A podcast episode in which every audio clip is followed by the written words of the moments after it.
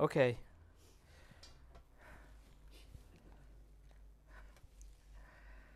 Nous allons commencer avec une grande joie. Nous allons ouvrir la parole de Dieu ensemble dans l'évangile de Matthieu, chapitre 6. Matthieu, chapitre 6. Et comme vous le savez, il y a quelques semaines, nous avons euh, fini en, étude une série de messages, 21 messages en total par rapport aux attributs de Dieu.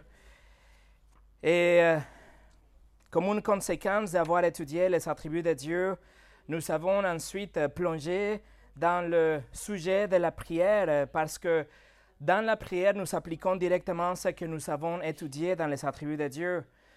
Nous avons vu dans les dernières trois semaines que la prière est complètement dépendante d'une bonne compréhension des attributs de Dieu. Et dans l'évangile de Matthieu chapitre 6, dans le sermon sur la montagne, le Seigneur Jésus-Christ nous apprend exactement comment il ne faut pas prier, même nous donne un modèle de prière à suivre. Et cette prière, le Notre Père que nous sommes en train d'étudier en ce moment, et il est, elle est encadrée dans les attributs de Dieu aussi. La semaine dernière, nous avons dit que cette prière peut être divisée dans deux grandes sections, chaque section avec trois La première section est en relation avec la gloire de Dieu et la deuxième section est en relation avec les besoins de l'homme. La semaine passée, nous avons investi tout notre temps en regardant le verset 9, la première pétition de cette première section. Et nous avons vu qu'il n'y a pas vraiment de prescription pour la prière. Il n'y a pas une position physique, il n'y a pas un endroit spécifique, il n'y a pas un, moment de la journée ou un numéro de fois par jour qu'il faut la faire. Il n'y a pas une direction spécifique où il faut euh, tourner pour prier. Il n'y a, a, rien vraiment de prescrit pour la prière. Mais la chose que nous devons surveiller tout le temps est notre cœur, l'attitude de notre cœur et le contenu de ce que nous sommes en train de dire à Dieu Tout-Puissant. Nous avons vu aussi la semaine passée la paternité de Dieu, comment Jésus nous invite, nous instruit à nous approcher de Dieu Tout-Puissant en tant que notre Père. Et pourtant, il faut toujours se rappeler qu'il est dans son euh, statut exalté, il est le Tout-Puissant, il est suprême par rapport à nous que nous sommes ici en bas. Nous sommes de la poussière, comme on vient de lire dans le psaume 103 juste avant les chants. Le désir d'un vrai croyant est toujours d'amener la gloire à Dieu, d'exalter le nom de Dieu, que le nom de Dieu soit exalté. L'objectif de notre prière doit avoir au centre que Dieu soit exalté, que son nom soit glorifié. Et aujourd'hui, nous avançons donc dans cette prière. Nous allons étudier aujourd'hui la douzième et la troisième pétition dans cette première section par rapport à la gloire de Dieu. Et nous allons finir la semaine prochaine en étudiant les trois pétitions par rapport à l'homme, les besoins de l'homme qui correspondent à cette euh, douzième grande section de la prière.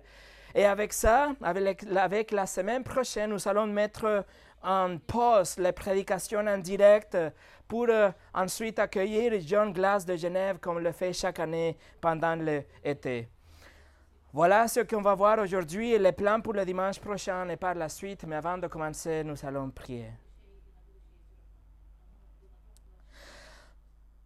Notre Père, Dieu Tout-Puissant, nous venons vers toi au nom de Jésus, par le mérite de Jésus-Christ, pour te demander de nous faire grâce cet après-midi que nous allons étudier ta parole. Seigneur, je te demande que tu nous remplis de grâce pour comprendre l'importance, les priorités de cette première section qui est toute en relation avec toi et ta gloire.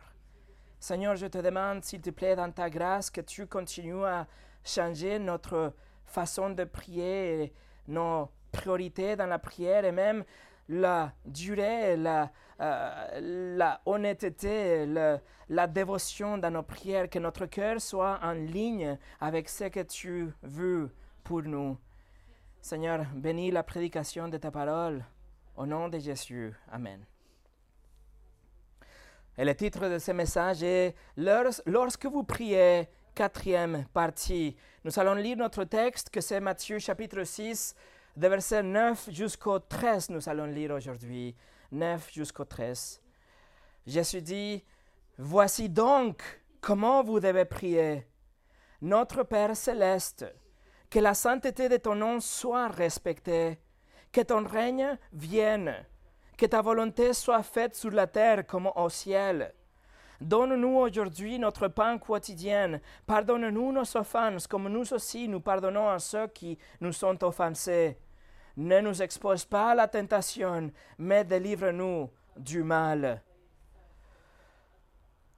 Nous allons aujourd'hui nous focaliser sur le verset 10. Et nous allons diviser notre temps dans trois grandes parties.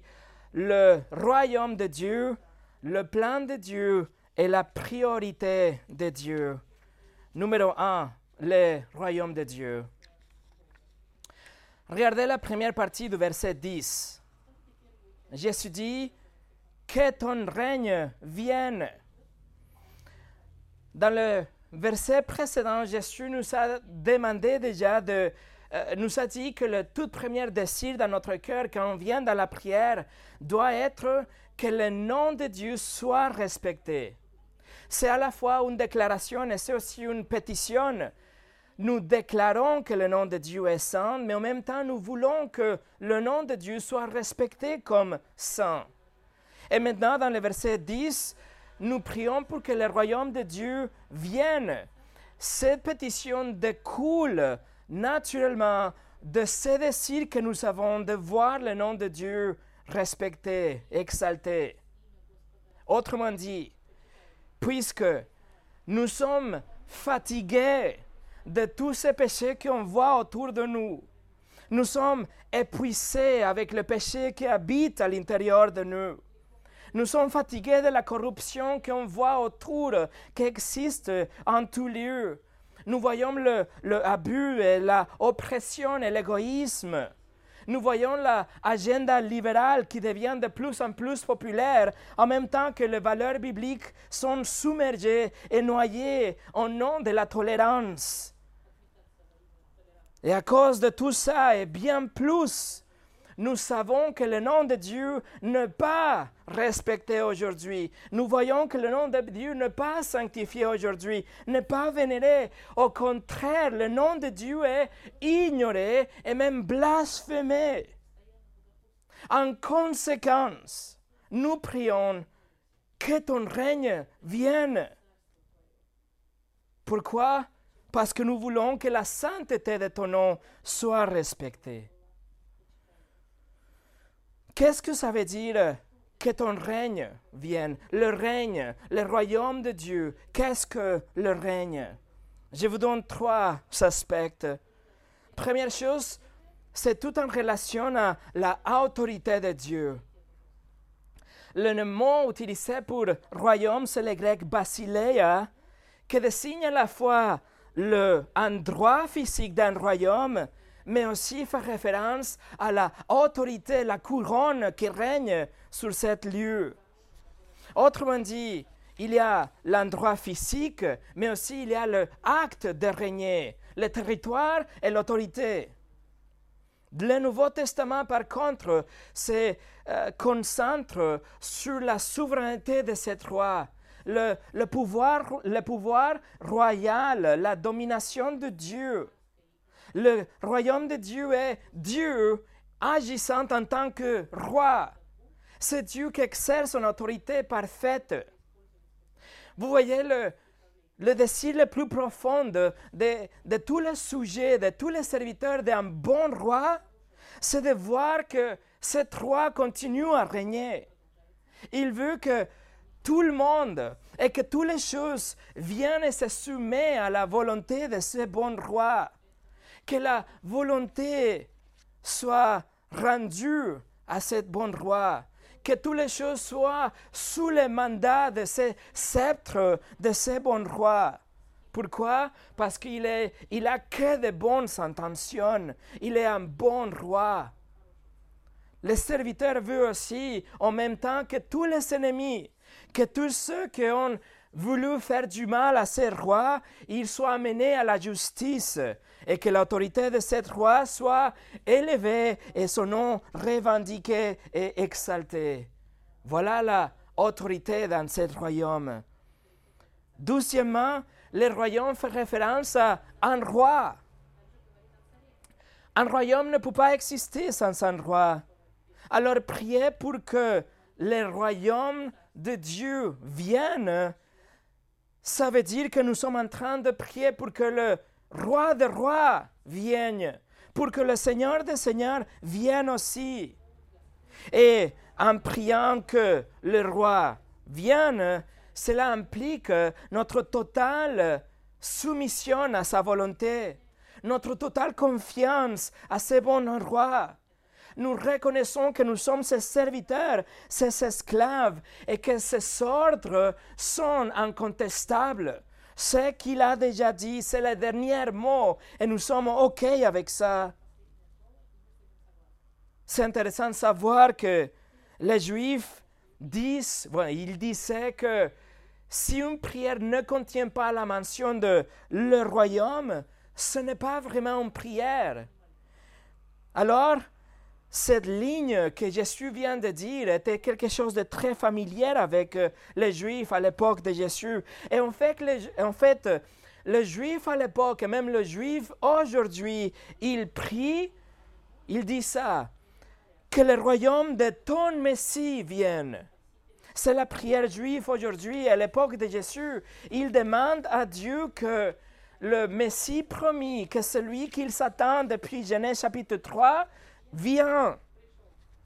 Mais vous voyez ici Jésus-Christ, il inclut la même ligne, mais il a, a changé. Il a modifié cette ligne. Au lieu de dire que le royaume de ton Messie vienne, il dit que ton règne vienne. Pourquoi? Parce que le Messie était déjà là. C'est pour ça que Jésus a dit, par exemple, dans Luc 17, 21, il a dit, en effet, le royaume de Dieu est au milieu de vous. Pourquoi? Parce que Jésus était là. Le roi était au milieu de eux. Et à travers lui, les portes du royaume étaient grandes ouvertes. La venue de Jésus, le roi, a mis en marche cette, cette plan, cette euh, euh, euh, action pour pouvoir concrétiser le royaume de Dieu. C'est pourquoi il a, il a demandé aux gens de se repentir et croire en lui. Parce que maintenant, il y a une voie. Nous voyons la porte pour rentrer dans le royaume. Et en fait, la toute première chose qu'on voit Jésus dire dans l'évangile de Marc est le moment est arrivé, le royaume de Dieu est proche. Répentez-vous et croyez à la bonne nouvelle. Voilà les premiers mots de Jésus dans l'évangile de Marc. L'évangile, croyez à la bonne nouvelle. Quelle est la bonne nouvelle? La bonne nouvelle, et que le Messie promis est là. La bonne nouvelle est que celui qui peut ôter les péchés du monde, de tous ceux qui croient en lui, est là? La bonne nouvelle est que le pardon des péchés est désormais possible? Par la grâce de Dieu, pas par une religion la grâce de Dieu, le moment que le pécheur se répand, que se détourne de ses péchés et place sa confiance en Jésus comme, comme son Seigneur et son Sauveur. Et voilà que tout le monde est invité pour entrer à ce royaume, le royaume de Christ. Mais Jésus a dit, à moins de naître de nouveau, vous ne pourrez pas le voir. C'est ce que Jésus a dit à Nicodème, Jean 3, 3. En vérité, en vérité, je te le dis, à moins de naître de nouveau, personne ne peut voir le royaume de Dieu. Et c'est pour ça que vous devez vous repentir aujourd'hui. Vous devez croire en Jésus-Christ et Dieu vous fera naître de nouveau. Vous serez une nouvelle création avec un nouveau cœur que vous honorez Christ comme son roi et se soumettre à la volonté de Christ comme roi. Non seulement le royaume fait référence à l'autorité, non seulement fait référence au roi, mais troisièmement, le royaume aussi désigne un lieu physique, un endroit, un royaume physique. Quand nous prions que ton règne vienne, nous sommes en train de prier pour le royaume de Christ, le royaume millénaire mentionné six fois dans Apocalypse chapitre 20. Nous prions pour que le royaume de Dieu, de Christ, vienne, pour qu'il règne pendant ces mille ans, et après ces mille ans, ils vont se mélanger, ils vont se enchaîner avec le royaume éternel, la nouvelle création. C'est ce que Dieu a promis à David. Il a dit que son fils, en 2 Samuel 7, 13, il a dit, ce sera lui qui construira une maison en l'honneur de mon nom, et je affermirai pour toujours le trône de son royaume. Pour toujours. En hébreu, nous avons deux mots ensemble, ad olam, que ça veut dire jusqu'à l'éternité. Pour toujours infini. Et après, dans le verset 16, il répète, Ta maison et ton règne seront assurés pour toujours après toi. Ton, ton trône euh, sera affermi pour toujours, trois fois. Dans le verset 13 et verset 16. Voilà la promesse de Dieu, un royaume physique, un royaume futur, un royaume de Christ et c'est ce que nous demandons que vienne, que ton règne vienne, Dieu, comme tu l'as déjà promis. Nous voulons que le royaume de Dieu, de Christ, vienne. Et nous prions ensemble avec l'apôtre Jean en Apocalypse 22. Il dit, viens, Seigneur Jésus. Viens, Seigneur Jésus. Voilà ce que ça veut dire que ton règne vienne. D'ailleurs, le verbe pour venir ou vient dans Matthieu 6 10, dans le grec, c'est dans, dans un mode qui demande une action efficace, une action vite. Ça veut dire que nous demandons une venue soudaine, une venue instantanée. C'est un impératif en fait qui indique cette urgence de la demande. Vous voyez le désir, le, voir le désespoir dans le cœur des croyants qui dit, je veux que ton règne vienne. Nous sommes fatigués de ce monde de péché. Que ton règne vienne. Et en fait, une façon plus littérale pour traduire ces versets, ça serait quelque chose comme que ton règne vienne de suite. Que ton règne vienne maintenant, aujourd'hui.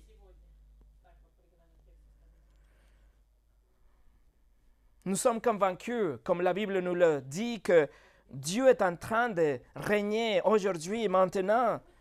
Il est souverain absolument sur toutes les choses. Il, il contrôle toutes les choses avec sa main souveraine et son omnipotence. Mais quand même, nous reconnaissons que même s'il est en train de régner aujourd'hui, ce qu'on voit sur la terre ne correspond pas à cette perfection et cette sainteté de notre roi.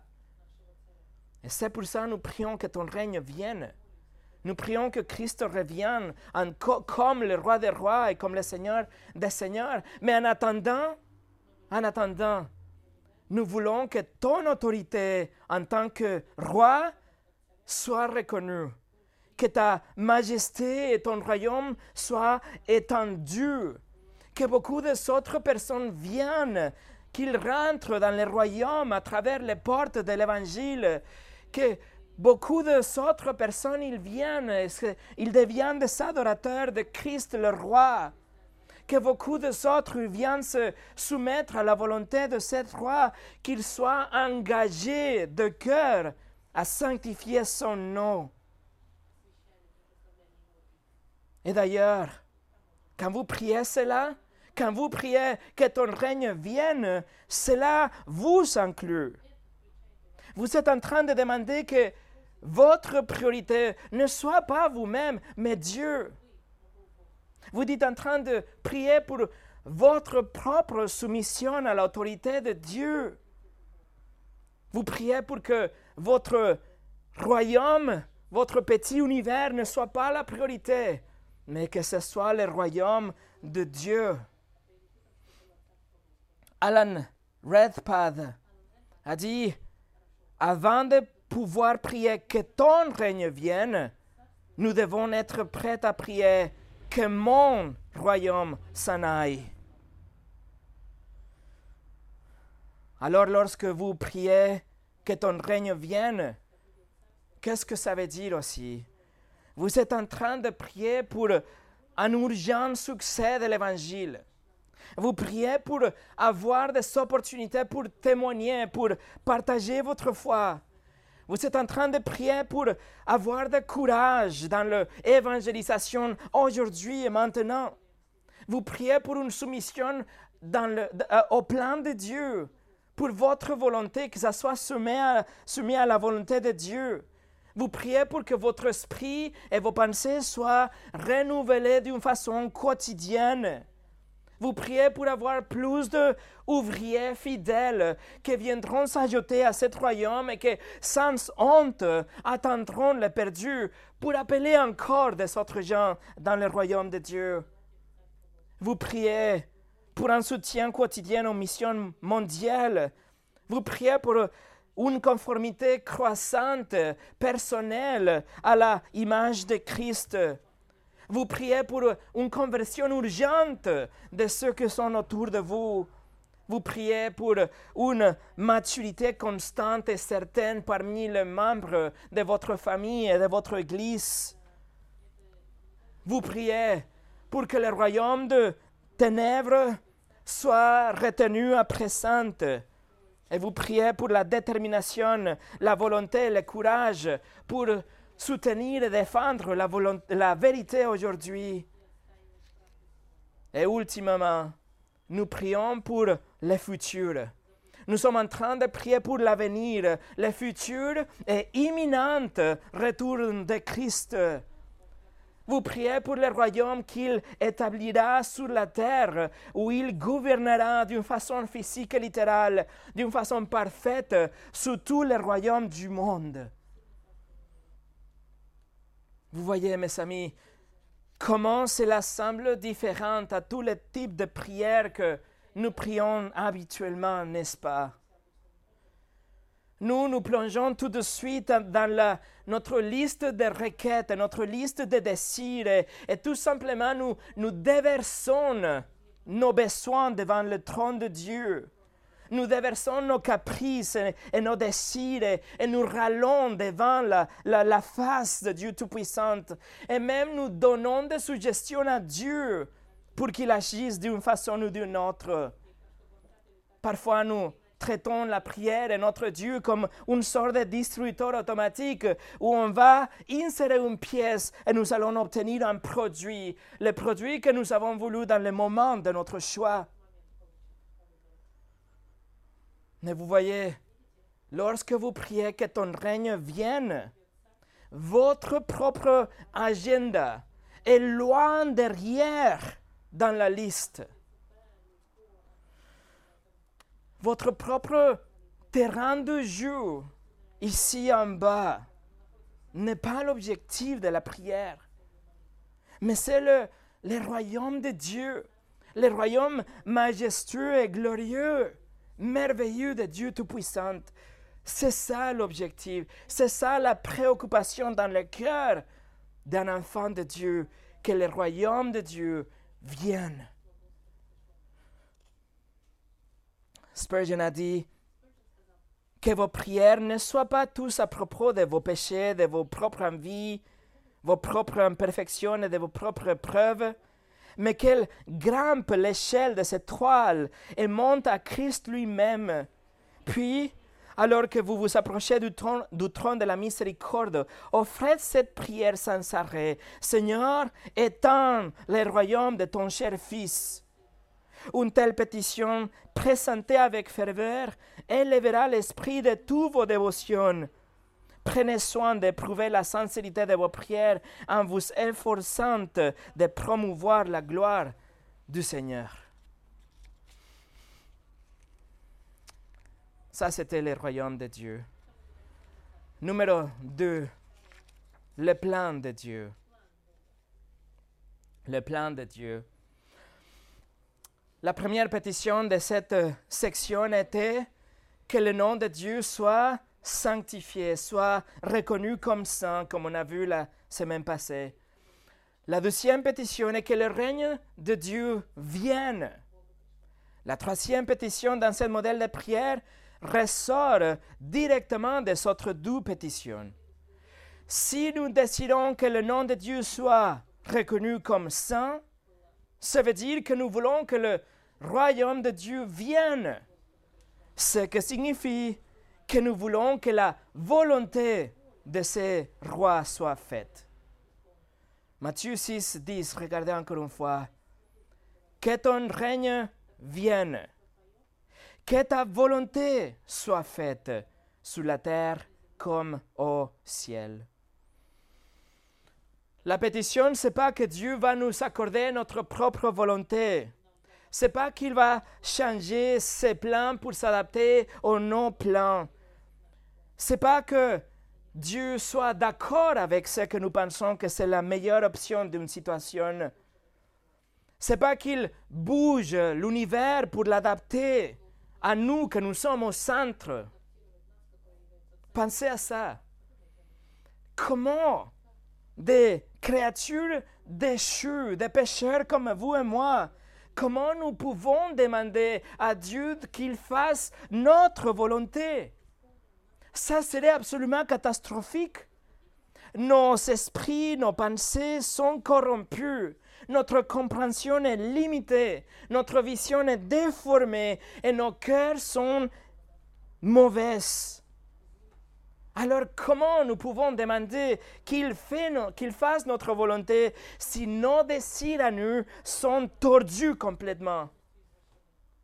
Alors nous ne demandons pas à Dieu qu'il change les choses pour les adapter à notre volonté.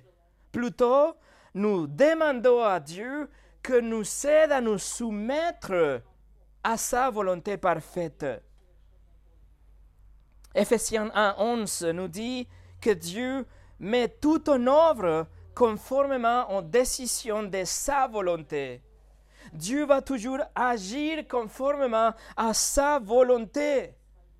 Mais si nous savons déjà que Dieu est saint, que Dieu est bon, que Dieu est sage, et nous connaissons tous les autres attributs que nous avons étudiés pendant les derniers mois, alors notre responsabilité est juste de lui faire confiance et nous soumettre à sa volonté.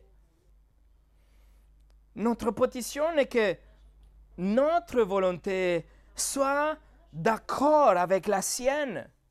Notre pétition est que sa volonté triomphe, qu'il règne dans notre vie, dans nos circonstances. Le mot traduit comme soit faite soit faite est utilisé dans la traduction de la Bible en hébreu à grec. Ça veut dire dans la version grecque de la Bible en hébreu. Et elle est utilisée dans le livre de la Genèse chapitre 1 verset 3 où on lit qu'il y aille de la lumière. C'est là qu'il utilise qu'il soit fait, que la lumière soit.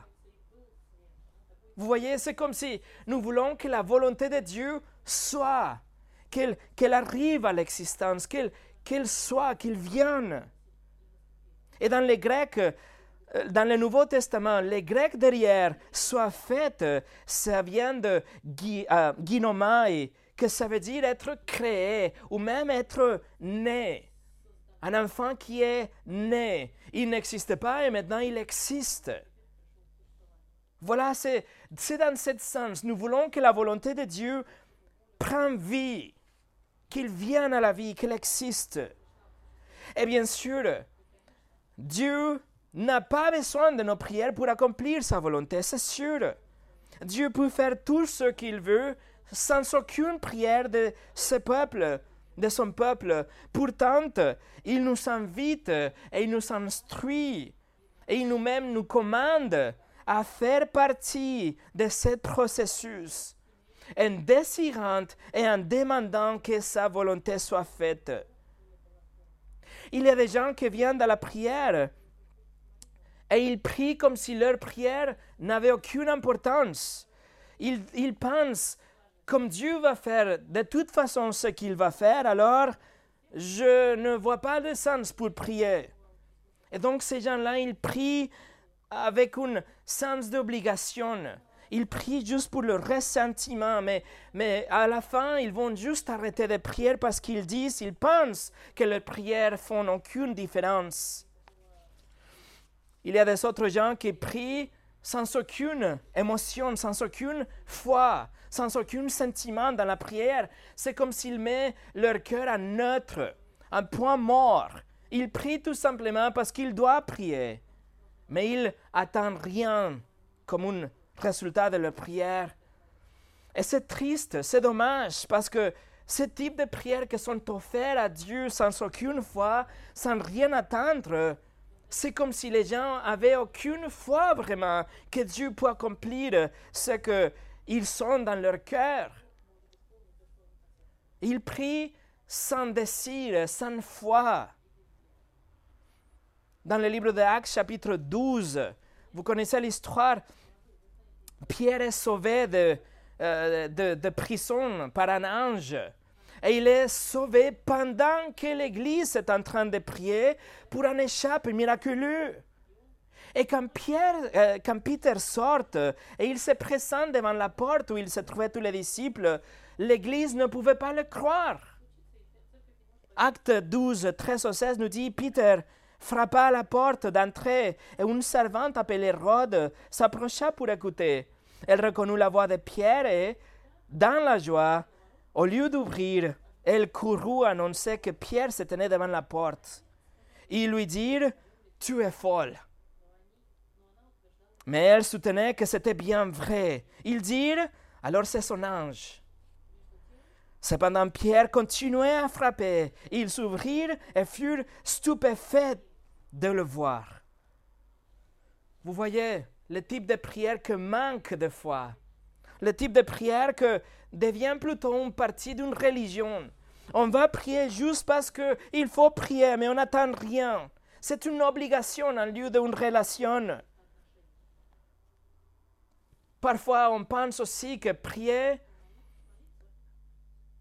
sans rien, euh, sans rien attendre, c'est une sorte de signe spirituel d'une maturité spirituelle. Et on pense que c'est bien de prier juste pour prier et on dit à la fin que ta volonté soit faite parce qu'on pense que nous sommes en train de soutenir la souveraineté de Dieu. Mais en fait, si nous faisons ça, nous sommes en train de tuer la souveraineté de Dieu. Nous tombons dans le fatalisme. Nous ne croyons pas que Dieu peut agir selon nos besoins, selon ce que nous venons de lui demander. Oui, nous affirmons que Dieu est souverain, mais il nous encourage et même il nous commande de prier. Et prier dans l'expectative, dans l'attente. Prier avec foi. Le livre de Philippiens 4, chapitre 4, 6 au 7 nous le dit, Ne vous inquiétez de rien, mais en toute chose, faites connaître vos besoins à Dieu par des prières et des supplications dans une attitude de reconnaissance. Et la paix de Dieu, qui dépasse tout ce que l'on peut comprendre, gardera votre cœur et vos pensées en Jésus-Christ.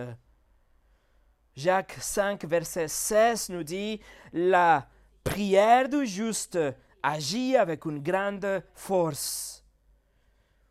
Jean, dans son premier épître, nous rappelle, chapitre 5, verset 14 et 15, nous dit, nous avons auprès de lui cette assurance, écoutez, si nous demandons quelque chose conformément à sa volonté, il nous écoute.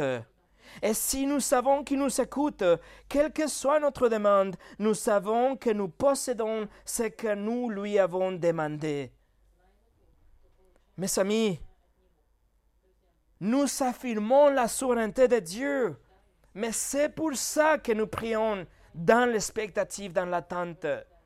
Nous affirmons la souveraineté de Dieu tout en évitant d'être passifs dans nos prières. Jésus enseigne contre ce type de passivité et de résignation dans la parabole de la veuve persistante dans Luc 18. Cette femme a insisté et supplié et insisté. Et ça, c'est le point de la parabole. Le verset 1 du chapitre 18 nous dit Jésus leur dit une parabole pour montrer qu'ils devaient toujours prier sans se décourager. Et bien sûr, nous prions toujours que la volonté de Dieu soit faite. Mais nous pouvons prier que la volonté de Dieu soit faite dans des façons différentes, dans des attitudes différentes. Nous pouvons le dire avec un sens de fatalisme, de ressentiment. Nous pouvons dire, Père, fais ta volonté. Il n'y a rien que je peux faire pour, euh, pour ça. Il n'y a rien que je peux faire. De toute façon, tu vas faire ta volonté. Alors, j'aime pas ça. Fais ta volonté, c'est tout. Ou nous pouvons prier avec un cœur d'amour et de confiance. Nous pouvons dire, Père, fais ta volonté parce que je sais que ta volonté est parfaite. Père, change-moi quand je ne comprends pas ta volonté. Mais une chose, une chose est sûre, je vais toujours te faire confiance.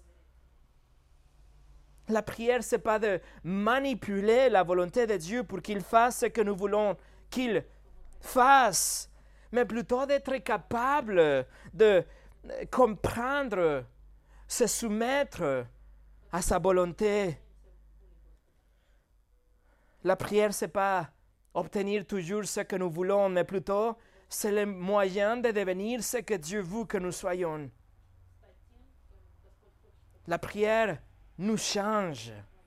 La prière peut changer les situations, mais surtout la prière nous change. Quand nous prions que ta volonté soit faite, nous sommes en train d'accepter aussi, nous sommes en train, de déclarer, nous rappeler que Dieu connaît tout l'omniscience de Dieu et que la volonté de Dieu est parfaite, qu'il est sage, qu'il est bon. Peut-être nous voulons blanc, mais Dieu a décidé noir. Et donc, nous nous rendons à la volonté de Dieu et on accepte parce qu'on lui fait confiance. Vous voyez, c'est pour ça que c'est tellement critique. C'est tellement important de garder dans les pensées, dans l'esprit, les attributs de Dieu. Si nous savons que Dieu est saint, alors nous savons que sa, sa volonté sera jamais corrompue. Si nous savons que Dieu est sage et bon, alors nous savons que sa volonté est toujours la meilleure chose pour nous et pour sa gloire. Si nous croyons dans son omnipotence, nous savons qu'il va toujours accomplir ses plans. Si nous savons que Dieu est omniscient, nous savons que Dieu sait ce que se trouve derrière l'écran. Il n'y a rien qui va le prendre pour surprise. Si on sait que Dieu est amour, nous savons que sa volonté sera jamais maléfique, mais elle sera toujours bienveillante. Si nous savons que Dieu est souverain, nous savons que rien et personne ne devra pas se plaindre. Alors parce que nous connaissons Dieu et ses attributs, nous connaissons les attributs de Dieu nous connaissons le Dieu de ses attributs. Nous avons la assurance et la sérénité pour prier que ta volonté soit faite. Nous ne contrôlons pas le futur. Nous n'avons aucune idée de ce qui va se produire d'ici une minute. Mais nous savons que Dieu est souverain et nous savons que notre prière va se aligner à la volonté de Dieu. Et nous allons tomber sous son, sous son autorité pour vraiment embrasser sa volonté. Comment la volonté de Dieu m'affecte, comment la circonstance, la situation m'affecte, est tout à fait secondaire je vais me soumettre à l'autorité de Dieu. Je serai satisfait et en paix parce que je sais que sa main généreuse et bienveillante réalisera ses plans dans ma vie, dans une situation. Je prie que ta volonté soit faite. Et chaque fois que nous prions ça, vous allez voir que c'est une démarche libératrice. Il y a une grande paix en prier pour la souveraineté et la volonté de Dieu qu'elle soit faite. Et nous savons que dans sa sagesse, il aura toujours une solution à toutes les situations. Romains 8, 28. Nous savons que tout contribue au bien de ceux qui aiment Dieu, de ceux qui sont appelés conformément à son plan. Et quand Jésus a dit que ton règne, que ta volonté soit faite, il a dit aussi en utilisant le même mode que dans la euh, euh, pétition précédente. Cet verbe a un sentiment d'urgence. C'est un plaidoyer, c'est un désespoir. Nous voulons vraiment que la volonté de Dieu soit faite maintenant. Et la toute dernière partie de ce verset, regardez Matthieu 6, 10. Que ton règne vienne, que ta volonté soit faite sur la terre comme au ciel. En fait, le texte original a euh, le, terme à l'envers, a comme au ciel d'abord et après sur la terre, mais les langues, il semble être plus facile et plus fluide si on les change. C'est pour ça que nous avons en anglais et en français, par exemple, sur la terre comme au ciel. Jésus est en train de dire que la volonté de Dieu maintenant est en train de se réaliser. La volonté de Dieu est en train d'être obéie d'une façon parfaite maintenant. Et notre prière, notre prière est que sur la terre, elle soit faite aussi comme elle est en train d'être faite au ciel. Le psaume 103 qu'on vient de lire, les versets 20 et 21, dit Bénissez l'Éternel, vous ces anges, qui êtes puissante et forte, qui exécutez ses ordres en obéissant à sa parole. Bénissez l'Éternel, tous ses armées, vous qui êtes ses serviteurs et qui faites sa volonté. Notre pétition est que, juste comme les anges sont en train d'obéir Dieu maintenant, que cette obéissance se produise sur la terre aussi. Nous sommes en train de demander, à demander que tous les croyants glorifie le nom de Dieu maintenant comme est en train d'être glorifié au ciel aussi. Nous sommes en train de prier que l'Église défende la vérité, que l'Église déclare constamment la sainteté de Dieu comme c'est est en train de se faire au ciel maintenant et pour toujours. Nous prions que la terre soit remplie avec des, des adorateurs, juste comme le ciel est rempli avec des anges en adoration. Et donc, nous prions que l'Évangile soit répandu aussi pour que les missions et l'évangélisation se poursuivent, pour que chaque tribu et chaque nation et chaque langue soient rassemblées, pour que tous viennent à donner la gloire à Dieu. Maintenant, au ciel, il n'y a rien d'autre que l'obéissance pure et parfaite au Père. Donc, nous sommes en train de prier que nous-mêmes, nous soyons obéissantes. Que nous-mêmes, nous arriverons, nous à cette même soumission comme les anges. Que nous soyons un cœur rempli d'amour pour obéir. Que ça ne, soit pas, ce ne soit pas une contrainte ou une obligation, mais un plaisir. Un plaisir de marcher dans les voies de Dieu vous voyez, quand nous prions que la volonté de Dieu soit faite sur la terre comme au ciel, nous sommes en train de prier pour notre propre volonté. Nous prions pour que notre volonté, nos désirs soient abandonnés. Nous prions pour que, pour que notre propre agenda passe au douzième plan, pour que notre santé et notre prospérité et nos relations, que tout ça passe derrière, que tout soit, que tout soit conforme à ce que Dieu veut, même si ça fait mal, même si c'est quelque chose que nous n'aurions pas vraiment que nous arrive.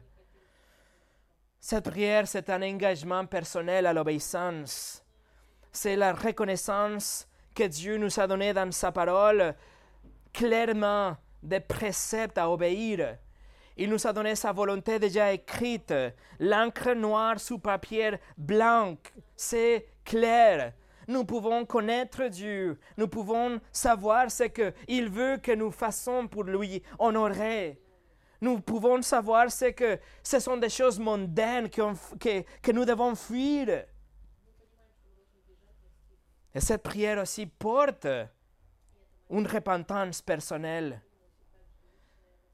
Comment je peux me soumettre à la volonté de Dieu? Comment je peux prier pour que la volonté de Dieu soit faite?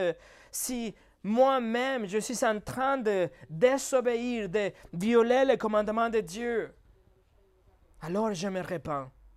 Je me répands, je plie mon cœur, je adoucis mon cœur, je me soumets à la parfaite volonté de Dieu.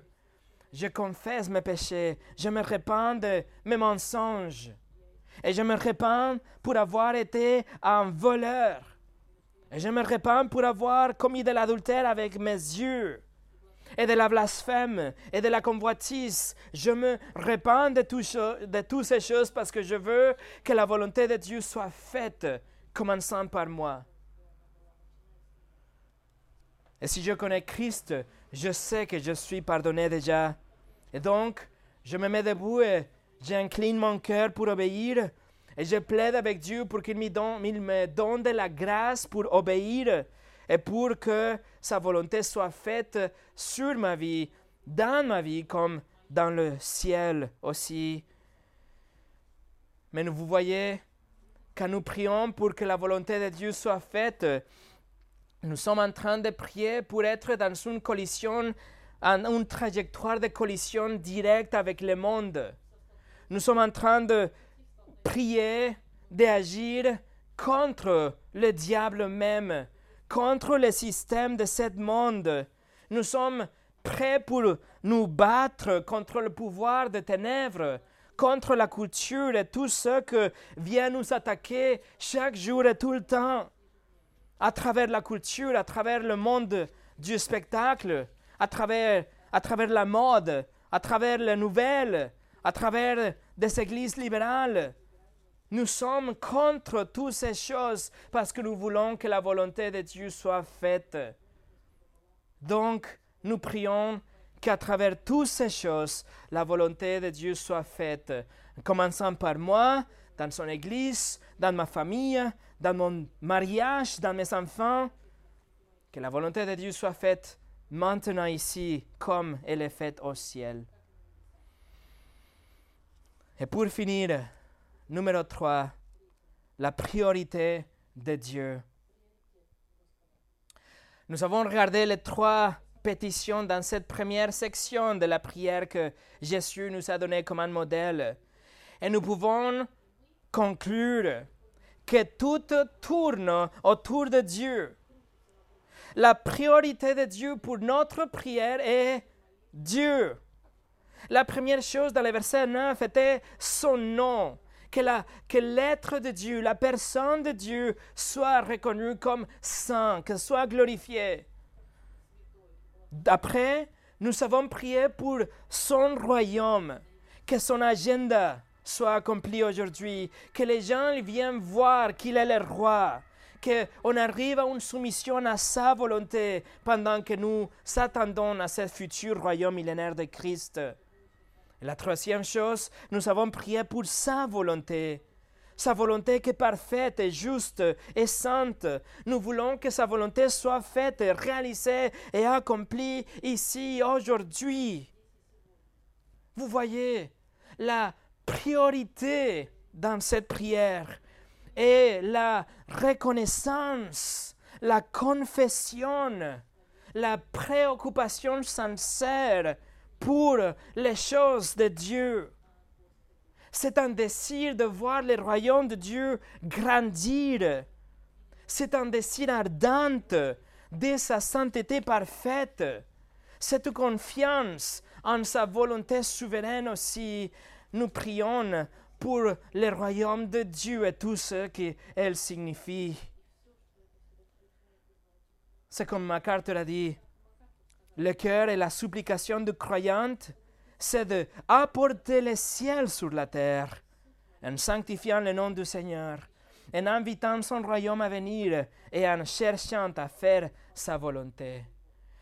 Et mes amis, seulement après tout ça, seulement après, comme on verra la semaine prochaine, après, Jésus nous demande et nous invite à nous approcher de notre Père avec nos besoins personnels.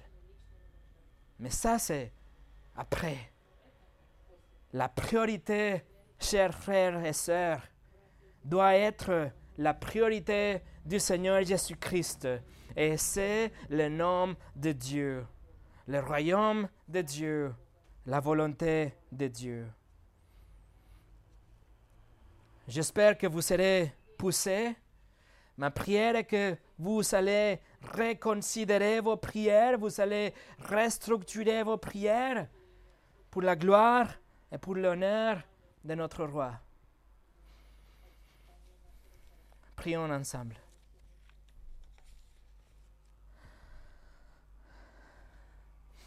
Notre Père, si nous sommes ici réunis, Seigneur, si nous avons ouvert ta parole, ton livre, c'est parce que nous voulons vraiment voir ton royaume grandir. Nous voulons ton nom, qu'il soit sanctifié, reconnu comme saint, vénéré parmi nous, dans notre cœur, mais aussi dans cette ville, dans nos familles et ailleurs. Seigneur, si nous sommes ici réunis, c'est parce que nous voulons que ta volonté soit faite. Nous sommes tes serviteurs et tes esclaves, et nous voulons que ton royaume vienne. Nous voulons que le roi des rois prenne son trône et qu'un jour il gouvernera. Mais en attendant, Seigneur, nous prions pour notre propre, que notre propre volonté soit soumise à la tienne. Que ton nom soit glorifié parmi nous et que ton royaume vienne, que ta volonté soit faite ici en bas comme elle est en train d'être faite au ciel. Seigneur, je te demande s'il te plaît que ce modèle de prière nous aide, nous reprend, nous guide pour restructurer, pour reformuler, repenser tout ce qu'on a, on avait fait par rapport à la prière. Et que ton nom soit glorifié, Seigneur. Que ton Église soit un témoin de ta lumière, de ton royaume.